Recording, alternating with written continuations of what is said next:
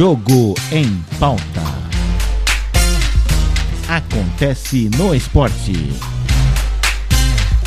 Flamengo vence Goiás por 3 a 0 e volta para o G4 do Brasileirão. Nesta terça-feira, seis jogos marcam a abertura da 36ª rodada do Campeonato Brasileiro da Série B. Os detalhes com o repórter da Rádio Nacional, Bruno Mendes.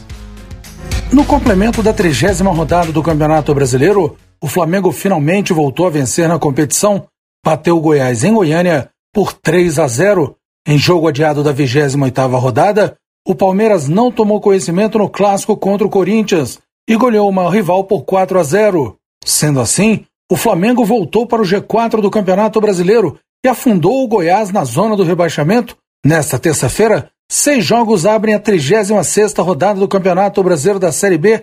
Às quatro da tarde, Brasil de Pelotas e América Mineiro jogam no Sul. Às 7h15 da noite, outras quatro partidas. Havaí Juventude jogam em Florianópolis. Botafogo de Ribeirão Preto e CSA se enfrentam em Ribeirão Preto.